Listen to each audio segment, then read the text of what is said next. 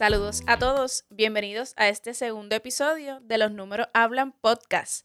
Yo soy la CPA Carolyn Mari Huertascos y hoy les estaré hablando de un tema bien interesante, yo creo que es el tema del momento, y se trata de las preguntas frecuentes que hacen del Child Tax Credit, también conocido como el crédito federal por dependientes, en planilla 2021. ¿Cuáles son los requisitos para este crédito? Pues entiendo que ya la gran mayoría de ustedes deben de saber, pero me gusta recalcar y clarificar que es para las personas que tienen dependientes de un año a 17 años.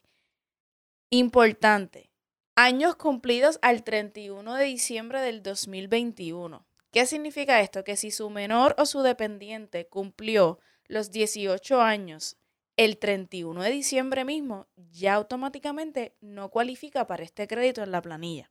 ¿Ok? So, vuelvo y recalco, es para personas que tengan dependientes como hijos, hijas, nietos, nietas, sobrinos o sobrinas, de los cuales sí tengan custodia o que al menos vivan con usted y que esté entre las edades de 1 a 17 años. Igualmente están incluidos los bebés recién nacidos en el 2021. ¿Qué otra pregunta hacen frecuentemente? ¿Qué cantidad voy a recibir de este beneficio? Pues, como muchos de ustedes han escuchado, el beneficio ronda entre 3.000 a 3.600 dólares.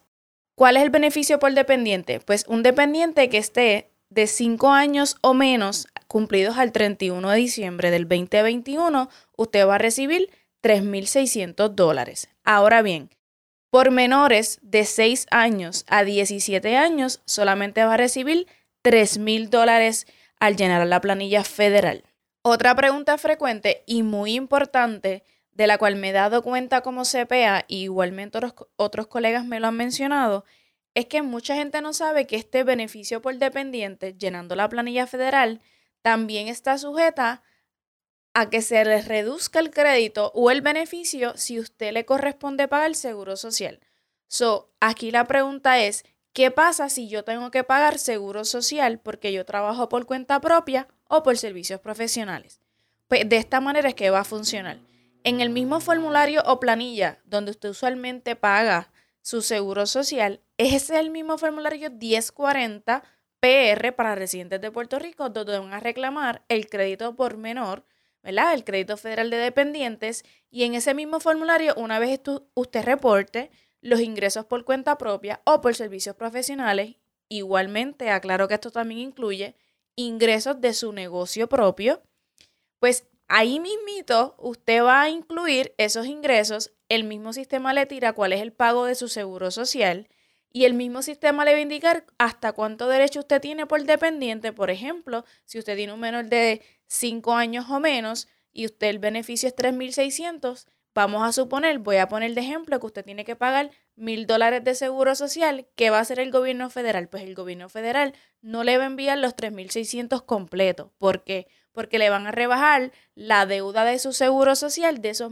mismos 3.600 y le va a estar enviando entonces la diferencia, que en este ejemplo que estoy dando, pues obviamente serían 2.600 que usted estaría recibiendo de ese dependiente. ¿Por qué? Porque le rebajaron la deuda de su seguro social.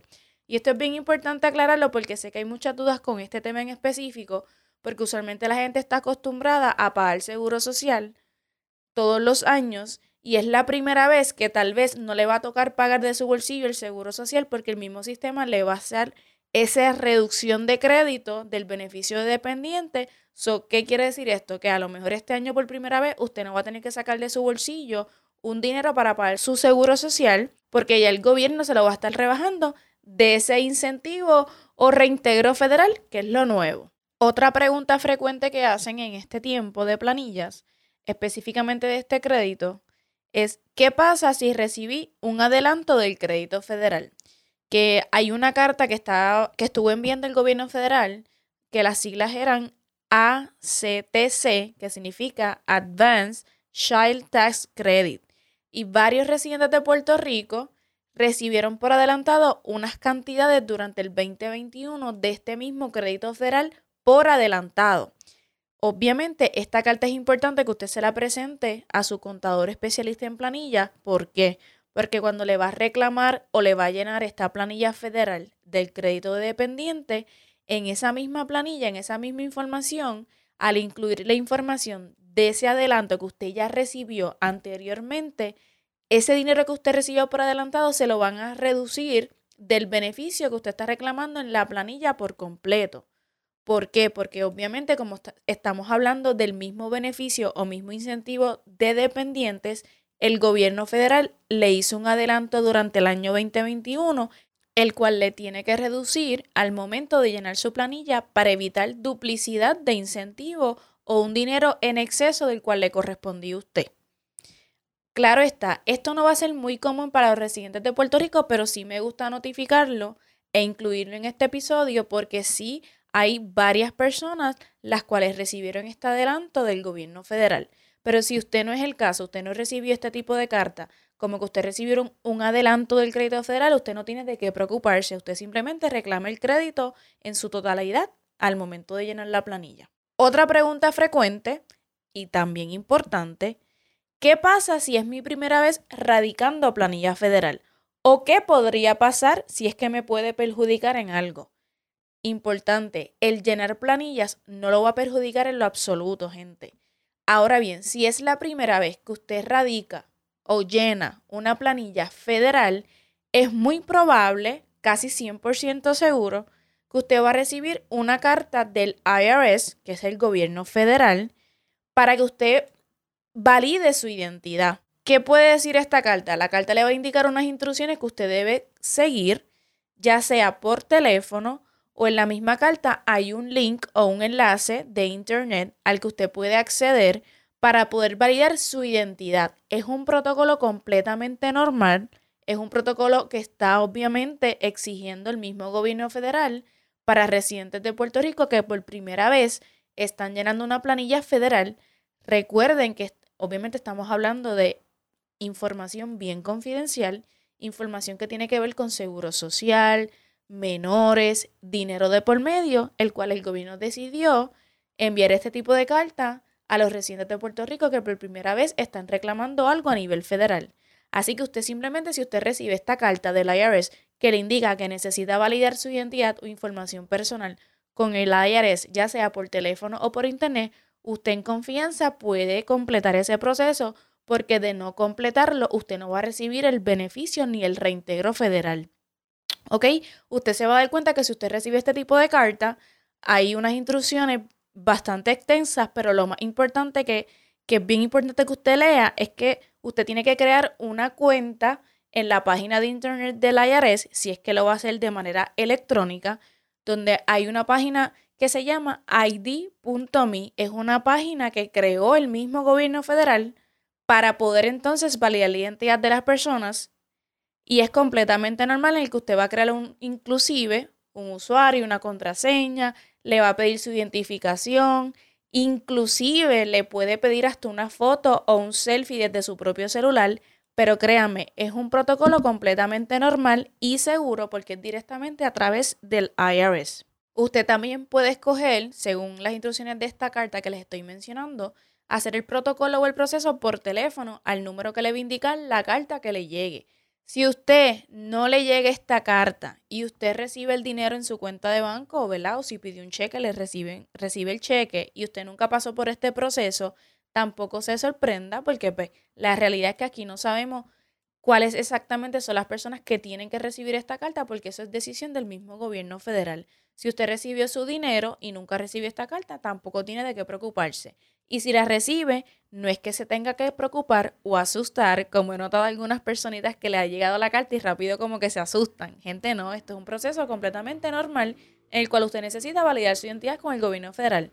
Así que es bastante seguro y si usted le va a escoger hacer la llamada al IRS, sepa que de antemano que puede tardarse, eh, no sé cuántos minutos, obviamente decirle, unos más, unos menos, pero es importante que usted complete este proceso para recibir ese dinero. Otra pregunta importante y muy frecuente, ¿qué pasa si mi planilla no la puedo radicar online porque supuestamente tengo un PIN number asignado por el IRS? Esto es un caso bien común y yo creo que este año ha sido de los más comunes, eh, por lo menos a, a nivel de experiencia en mi oficina, y sé que otros colegas también les está sucediendo que cuando vamos a someter la planilla al sistema del IRS, sale como con una notificación que tal contribuyente o tal persona tiene un PIN number asignado por el gobierno federal y si ese PIN number no se incluye en la planilla, lamentablemente esa planilla nunca se va a poder radicar de manera electrónica. Si ese es su caso, sepa que usted puede acceder a la página del IRS y usted le va a dar a una opción que dice Get an IP PIN. Literalmente se llama IP PIN Number del IRS. Y en la misma página también usted puede escoger ver la información en español. O sea que si usted abre la página y ve todo en inglés y usted no entiende, hay una opción que si no me equivoco queda a mano derecha en la parte de arriba que usted le da español y le va a aparecer la misma información en el idioma de español para que se le haga más fácil, ¿verdad? Entender las instrucciones y cómo entonces obtener o recuperar este IP PIN que supuestamente usted tiene asignado por el gobierno y a lo mejor usted ni lo sabía. Y lo digo porque me he topado con varios casos en la oficina al momento de llenar la planilla que le indico a la persona, mira, supuestamente tienes un PIN number asignado y a veces la persona no tiene ni idea que tiene un PIN number asignado. Eso es algo completamente normal. Realmente ahí el gobierno federal es el que sabe quiénes realmente tienen un PIN number y quiénes no. Pero como le indica anteriormente, usted entra a esta página, escoja la opción de recuperar o, u obtener un IP PIN number para que entonces usted pueda radicar esa planilla electrónicamente. Y voy entonces a esta otra pregunta. ¿Qué pasa si no puedo obtener este PIN number del IRS? Pues sencillo, gente. Su contador especialista le va a imprimir su planilla federal para que usted firme la planilla en tinta azul. Importante que sea tinta azul porque de lo contrario el gobierno pudiera entender que cuando recibe esa planilla la puede entender como que es una copia, no es una planilla original y si usted la firma en tinta azul la va a considerar una planilla original y la va a aceptar. So, ¿qué les quiero decir con esto? Que si por alguna razón nunca logró obtener ese PIN number de manera electrónica, igualmente llamando al número de teléfono que al ponerse en la página del IRS para obtener ese PIN number y tampoco en llamada logra éxito, pues usted va a radicar esa planilla por correo regular enviándolo con su firma en tinta azul. Yo como CPA y como profesional siempre he recomendado a mis clientes que cuando tengan que enviar alguna planilla o información al gobierno federal por correo y más considerando que en los últimos meses el correo ha estado bastante atrasado con los envíos, yo siempre recomiendo que lo envíen con acuse de recibo y hasta priority si es posible, por varias razones. Una, para que se asegure de que usted va a tener evidencia de cuando el gobierno recibe esa documentación, que eso es lo que se llama el acuse de recibo, y lo del priority, pues para que le llegue más rápido al gobierno federal, porque usted mientras más rápido radique su planilla, lo más probable, más rápido pueda recibir obviamente ese reintegro federal. Eso es lo más común. Otra pregunta muy frecuente también es esta. ¿Qué pasa si no puedo radicar mi planilla porque dice que el seguro social mío o de mi pareja o de mi dependiente sale en otra planilla ya radicada anteriormente. Esto es un caso también bastante común, el cual hemos visto últimamente en el que cuando vamos a someter esta planilla federal, rápido llega una notificación del IRS, porque el, sistema electrónico es bastante eficiente y bastante rápido en este tipo de cosas, indica que ya el seguro social de alguna de las personas que está siendo reclamada en esa planilla sea el contribuyente, cónyuge o dependiente, ya aparece informado reportado en otra planilla que ya la IRS recibió. ¿Qué podría pasar o cuál es el protocolo a seguir? Importante, si es alguno de sus dependientes el que aparece como que está radicado en otra planilla, pues obviamente quiere decir que otra persona haya sido una persona que usted no conoce, una persona que usted sí conoce, algún familiar, reclamó ese dependiente en otra planilla. Obviamente esto va a causar problemas. ¿Por qué? Porque si usted es papá o mamá y usted es el custodio legal de este menor y usted es el que tiene derecho sobre este dependiente, pues usted tiene que reclamar 100% el beneficio de ese menor, no otra persona. Y si el sistema no le permite pasar su planilla porque ya si otra persona externa la cual usted no conoce, usted no sabe quién es, reclamó su menor o su dependiente, pues usted también va a continuar con el proceso de enviar la planilla por correo regular. ¿Por qué? Porque electrónicamente usted nunca va a poder radicar una planilla si ya aparece su seguro social o el seguro social de su dependiente o pareja en otra planilla radicada o aceptada por el gobierno federal. Usted no tiene de qué preocuparse. Yo sé que muchas personas se preocupan por esta situación de que, ah, es que yo no autorizo a nadie a poner mi dependiente o yo no autorizo a nadie a reclamar mi hijo en otra planilla. Pues lamentablemente estas cosas suceden. Puede ser que sea intencional, como puede ser que no. Digo que no porque sí hemos notado que, por ejemplo, si una persona que llenó la planilla antes que usted, una persona que usted ni conoce, o algún otro contador que llenó planilla y cometió error en un seguro social con al menos un solo número que haya incluido mal, ese seguro social es posible que le cayó a otra persona. Ejemplo, si mi seguro social termina en 1, 2, 3, 4 y en otra planilla anteriormente exactamente coincidieron con el 1, 2, 3, 4 y el resto de los números de mi seguro social erróneamente, porque ese no era el número, y yo intento radicar mi planilla, el gobierno federal no me la va a aceptar electrónicamente porque para efecto es como si ya yo hubiese radicado planilla o ese dependiente ya aparece en otra planilla cuando en realidad así no es. So, por eso les comento que el protocolo a seguir es que si usted está seguro que nadie reclamó su persona, su dependiente en otra planilla y usted pues está tranquilo con que usted tiene el derecho de llenar su propia planilla, usted va a radicar esta planilla por correo, como dije anteriormente, firmándola con tinta azul para que no se considere copia. Última pregunta frecuente, y yo creo que esta es la pregunta más común de este año, y la pregunta es la siguiente. ¿Cuánto se tarda el reintegro? Esa es una muy buena pregunta porque la realidad es que nadie sabe. Ni nosotros los CPA, ni ningún especialista en planilla le puede decir a usted su reintegro se va a tardar 21 días o su reintegro se va a tardar 30 días o dos meses. Nadie sabe, gente. O sea, ni siquiera el mismo gobierno le puede decir a usted su, su reintegro se va a tardar 20 días porque no hay un timing ni hay ningún tiempo específico para cada persona. El simple hecho que usted haya llenado la planilla el mismo día que otra persona que usted conoce y esa persona recibió el reintegro primero que usted, no significa que su planilla esté incorrecta o que haya sucedido algo malo con su planilla.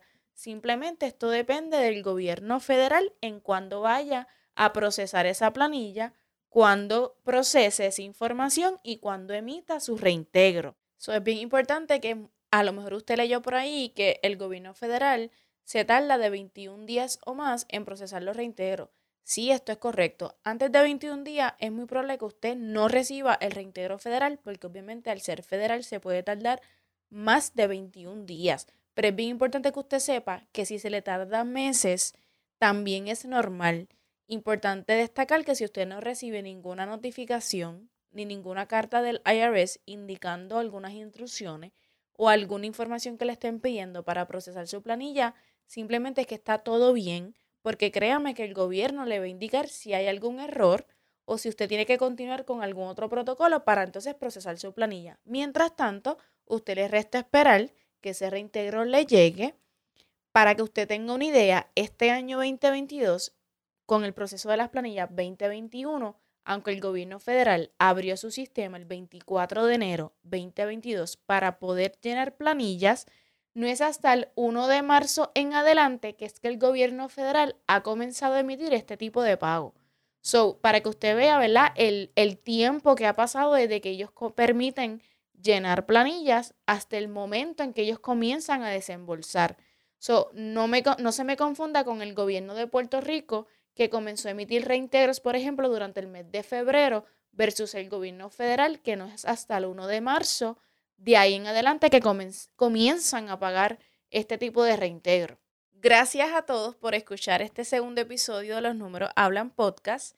Básicamente todas estas preguntas son las más frecuentes que nos hemos topado en este tiempo de planilla 2021 en mi oficina y al igual de muchos colegas también que se han encontrado con este mismo tipo de preguntas y muchas más. Pero aquí lo más importante, gente, es que usted no se quede con ninguna duda que usted entienda perfectamente cómo es el proceso de la planilla federal del crédito de dependiente, también llamado Child Tax Credit, obviamente en el idioma inglés. Importante, con su contador de preferencia o especialista en planilla, clarifique sus dudas, radique su planilla, ¿verdad? Y espere, ¿verdad? El debido tiempo para usted recibir este beneficio. Nuevamente, gracias por escuchar este segundo episodio de Los Números Hablan Podcast. Los invito a darnos follow a través de mis redes sociales de este podcast. Los Números Hablan PR en Instagram y en Facebook Los Números Hablan. También nos consiguen en Spotify o Apple Podcast como Los Números Hablan. Igualmente, los invito a suscribirse a mi canal de YouTube, donde me consiguen como CPA Carelis Huertas, en el cual también estamos subiendo estos episodios de los podcasts. Y más adelante les voy a dar un hint de que no solamente me van a escuchar, sino también me van a ver prontamente por ahí en YouTube a través de este mismo podcast. Así que vienen muchas cositas interesantes, muchas anécdotas, muchos tips. Como les dije en el primer episodio, no tan solo vamos a estar dando información contributiva importante, sino también vamos a estar escuchando y viendo a nivel de comerciantes, negocios, etcétera, etcétera. Así que gracias.